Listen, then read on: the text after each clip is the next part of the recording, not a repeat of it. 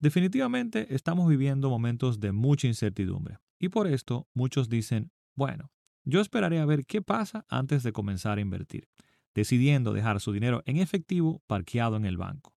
Sin embargo, debes saber que esto no necesariamente está protegiendo tu dinero. En este episodio te presento tres consideraciones de por qué invertir también en momentos de incertidumbre. Acompáñame. Hola, yo soy Ramón Lidanzo y esto es Yo Puedo Invertir Podcast, donde te llevo información para alcanzar tus metas financieras a través de la inversión y buen manejo de tus finanzas. Actualmente solo escuchamos de todos los riesgos actuales en las inversiones, de cómo se acerca una tremenda crisis, como si lo que estamos viviendo ya no fuera suficiente. Escuchamos de la caída del dólar, de la próxima caída del mercado, de que ha iniciado toda una década de malos retornos en las inversiones y en los mercados, etcétera, etcétera. Y frente a esto, pues el comportamiento natural de las personas, pues evidentemente es tratar de refugiar su dinero de la forma que entienden más segura posible. Esto regularmente es mantenerlo en efectivo. Me refiero pues a no invertirlo, parquearlo regularmente en una cuenta de ahorro corriente hasta a ver qué pasa. Sin embargo, el problema es que frente a crisis como estas, donde de repente vemos una inflación de más de 7, 8% en Estados Unidos, localmente también en República Dominicana, pero de igual forma niveles de inflación históricos en muchos países de Latinoamérica, las cosas que parecen más seguras podrían ser las más riesgosas. Y se da el caso de que frente a la inflación, pues regularmente no hay otra cosa más que invertir para poder protegerse de la misma. Porque, si te das cuenta, irónicamente, en los momentos más inciertos, donde la gente quiere tener todo su dinero en efectivo, donde da más miedo invertir, son muchas veces los momentos en que más sentido y más se requiere invertir. Fíjate, por ejemplo, que dada la alta inflación, las inversiones seguras, entre comillas, por ejemplo, en lo que sería valor real, luego de considerar la inflación, ¿no? ya aplicada a la misma, pues no están ni siquiera manteniendo el valor de tu dinero.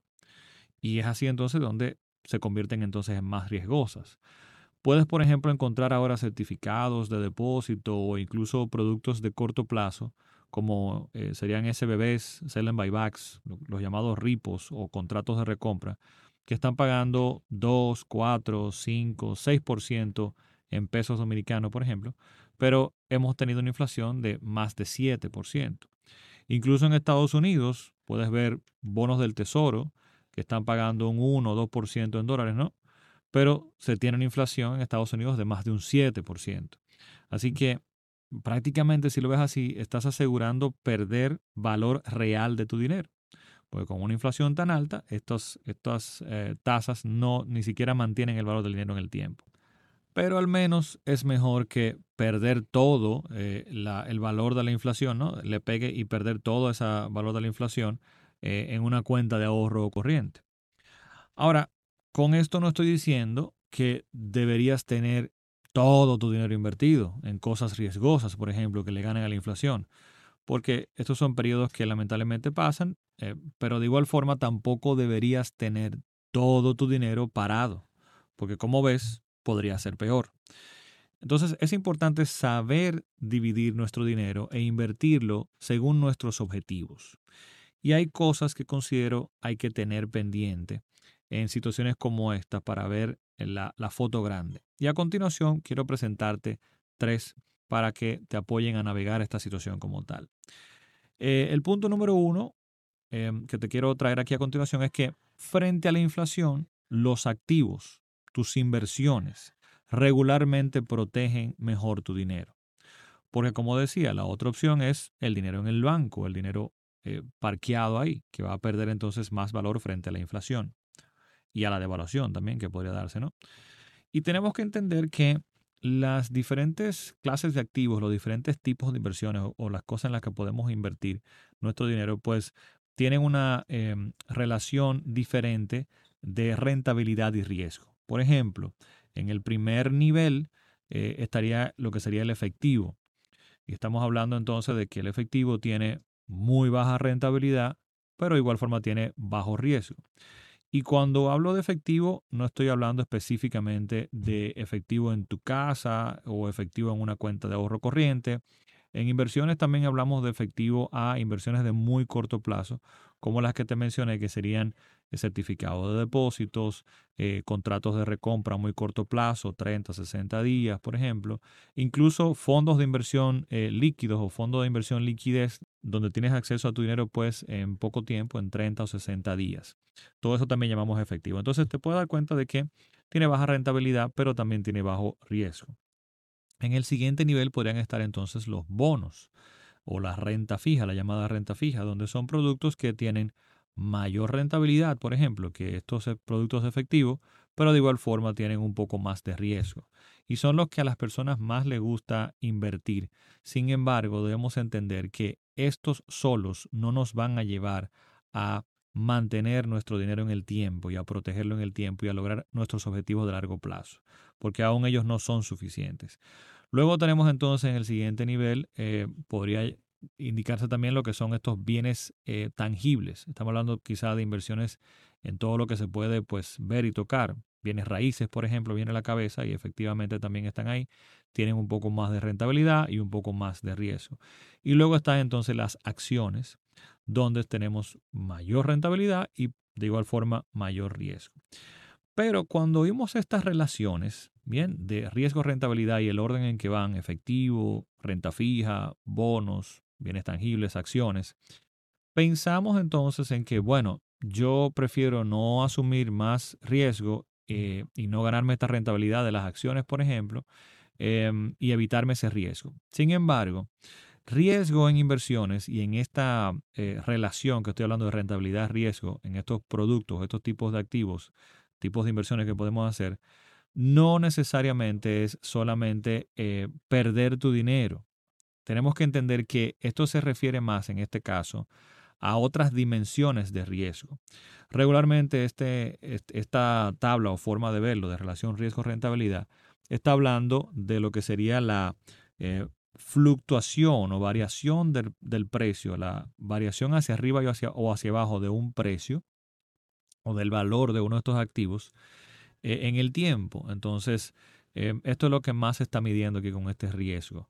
Pero el riesgo tiene muchas otras dimensiones que muchas veces no somos tan conscientes de ellas y no entendemos que también el efectivo y los bonos de renta fija, que parecieran productos muy seguros, también tienen otras dimensiones de riesgo, como es, por ejemplo, la inflación y la devaluación, que en ciertos momentos como el actual hay que tomarlos a veces más en consideración. Por ejemplo, como decía, el efectivo es visto como de bajo riesgo, pero en situaciones como la que vimos actualmente de tanta inflación, se convierte en algo más riesgoso. Entonces, aquí diversificar según tu objetivo es lo que te va a permitir ayudarte a mejorar esa relación riesgo-rentabilidad. Y esto de diversificar es no quedarte en un solo de estos activos, no quedarte solamente en efectivo o solamente en bonos o solamente en acciones, etcétera, sino combinar y tener varias de estas cosas varios de estos tipos de inversiones, porque esto históricamente ha presentado que como resultado da una mejor relación riesgo-rentabilidad. O sea, obtienes una rentabilidad razonable o adecuada, digamos, con menor riesgo al combinar diferentes cosas. Si has tomado mi clase gratis de inversión, pues ya habrás visto y entendido esto perfectamente. En caso de que no hayas visto o tomado mi clase gratis de inversión, vas a encontrar eh, un enlace en las notas de este episodio para poder inscribirte y comenzar a consumirlo inmediatamente. Si tu plataforma donde estás escuchando este podcast no permite acceder a un enlace, pues también puedes dirigirte directamente a yopodoinvertir.com y buscar este episodio número 83. Y ahí en las notas vas a encontrar entonces pues ese enlace. Entonces, como te decía, te voy a compartir aquí tres consideraciones que te ayuden a navegar pues esta situación. Y te decía que la primera es esta, de que frente a la inflación, los activos, tus inversiones, regularmente pues protegen mejor tu dinero. Así que estar completamente en efectivo o en una cuenta de ahorro no va a lograr pues eh, protegerlo como tal. El punto número dos, pasemos ahora, sería entonces eh, también considerar diversificar tu dinero, diversificar tu capital. Porque, eh, como decía, debes tener pendiente que tampoco todo tu dinero debe estar invertido, ni invertido a largo plazo, ni invertido en cosas solamente riesgosas. Aquí lo importante que debes tener pendiente es que debemos diversificar también a nivel de cómo está distribuido nuestro capital, nuestro dinero, dónde está, qué tanto tenemos a corto plazo, qué tanto, qué tanto tenemos a mediano plazo, qué tanto tenemos a largo plazo. Debes, como te digo, aprender a diversificar tu dinero según tus objetivos.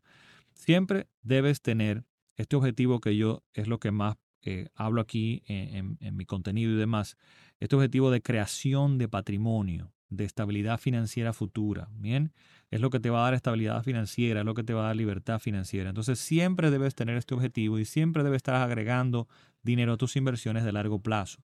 Sin embargo, no solamente debe ser eso, ni solamente debe estar todo el dinero ahí, evidentemente. Claro que debes también tener algo de efectivo. Y de nuevo, cuando digo efectivo, no me refiero solamente efectivo en tu casa o parqueado en cuentas de ahorro corriente. Estamos hablando de también tener inversiones eh, que sean un poco más líquidas, que podamos acceder rápidamente a nuestro dinero sin ninguna penalidad, que fluctúe poco. Estamos hablando entonces de nuevo de contratos de recompra, SBBs o RIPOS. Esto puedes conversar con tu puesto de bolsa y te van a explicar cómo acceder a ellos. O también fondos de liquidez de corto plazo. De nuevo, según tus objetivos, debes seleccionar los productos que se corresponden a ese objetivo y tanto debes tener inversiones y dinero para tu fondo de emergencia o tu fondo de seguridad de corto plazo y tus requerimientos de liquidez de corto plazo, como también debes tener inversiones, bien, para el objetivo o, u objetivos, digamos, de mediano plazo, y también entonces tener este otro objetivo o inversiones de largo plazo para creación de patrimonio. Ahora, cerrando ese punto número dos y pasando al número tres, también está el otro extremo, que por esto quiero hablarte del punto número tres. Y es, hay gente que se va directamente a esta parte de tratar de proteger su dinero en, tener solamente inversiones o, efectivo, solamente de corto plazo todo. Pero hay otras que se van al otro extremo y tratan de buscar solo aprovechar las oportunidades. Y este es el punto número tres. Cuidado con las oportunidades. Eh, porque ¿qué pasa? Que en medio de las incertidumbres, en medio de la incertidumbre como tal, en estos momentos se presentan ciertas oportunidades. Eh, surgen alternativas también. Y estas alternativas de inversión suelen verse en ese momento como la solución a todos los problemas que tenemos en este momento surgen estas oportunidades, entre comillas, donde pareciera que deberías descartar toda la historia de la humanidad y todos los productos e y estrategias existentes eh, que, tienes disponibles hasta ahora, y entonces ahora abrazar solamente lo nuevo. ¿Y a qué me estoy refiriendo aquí? Quizá ya te tienes más o menos una idea.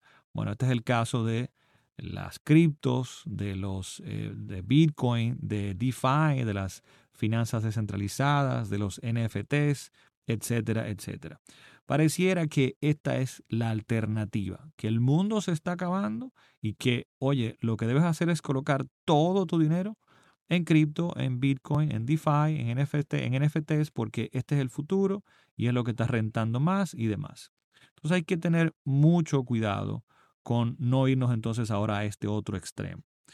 En ese sentido, no estoy diciendo negarse completamente a estas oportunidades, pero entender que son eso, oportunidades, oportunidades de grandes retornos que involucran grandes riesgos, que disminuyen nuestra probabilidad de éxito, porque debemos entender que a mayor rentabilidad, como decía, se tiene mayor riesgo.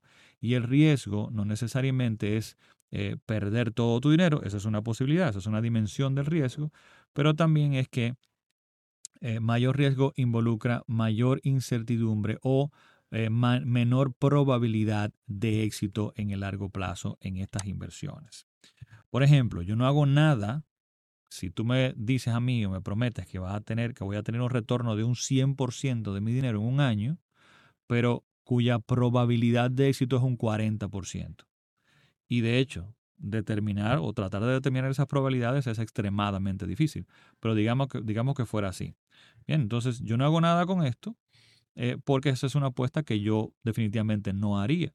O que, por ejemplo, jamás haría con todo mi dinero. Entonces aquí hay que tener mucho pendiente este de, las oportunidades. Y en este punto cabe destacar de nuevo lo que mencionaba en el punto anterior, en el punto número dos, esto de diversificar correctamente nuestro capital, sabiendo que no todo puede estar en estas oportunidades, no todo a corto plazo, no todo a largo plazo, no todo en riesgo. Tengo que saber cuánto yo puedo permitirme colocar en estas, entre comillas, oportunidades. Y una segunda recomendación aquí mismo en este punto es que jamás debes invertir en algo que no entiendas o no conozcas. Debes entender cómo la inversión donde estás colocando el dinero hace dinero y cómo logra pagarte a ti entonces. Tiene que hacerte sentido, ¿bien? Antes de, de pensar en colocar tu dinero. Nada, espero que estas tres sugerencias a considerar te ayuden a navegar estos tiempos y si fuera de tu interés conocer o explorar una estrategia para lo que serían tus inversiones de largo plazo, para la creación y protección de patrimonio, pues recuerda que en las notas de este episodio te dejo un enlace a mi clase gratis de inversión a través de Estados Unidos. Espero que sea de provecho. Sin más, será entonces hasta la próxima semana en un siguiente episodio. Bye bye.